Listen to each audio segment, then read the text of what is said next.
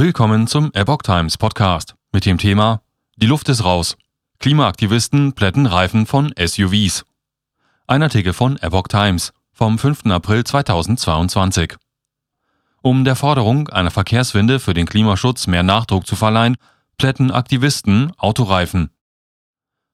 Die steigenden SUV-Zahlen mit ihrem Anteil am weltweiten CO2-Anstieg werden von der Klimabewegung äußerst kritisch beäugt.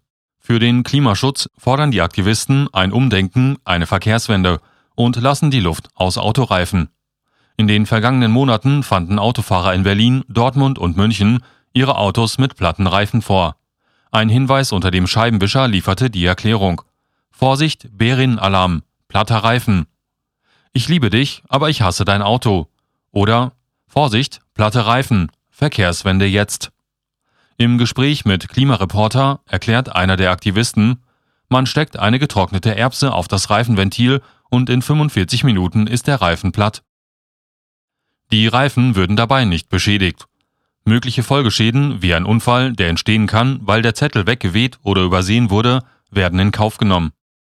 Nach sozioökonomischen Kriterien würden die Stadtteile ausgewählt werden, berichtet der Aktivist ergänzend. Keine Lösung sei auch die Tatsache, dass immer mehr SUV-Modelle mit Elektromotoren ausgestattet sind. Es geht auch um den Energie- und Ressourcenverbrauch bei der Herstellung von Autos, gerade bei SUVs. So der Aktivist. Trotz der schlechten Klimabilanz steigen die Verkaufszahlen für SUVs. Wie die Motorzeitung berichtet, ist mittlerweile mehr als jeder dritte Neuwagen ein SUV.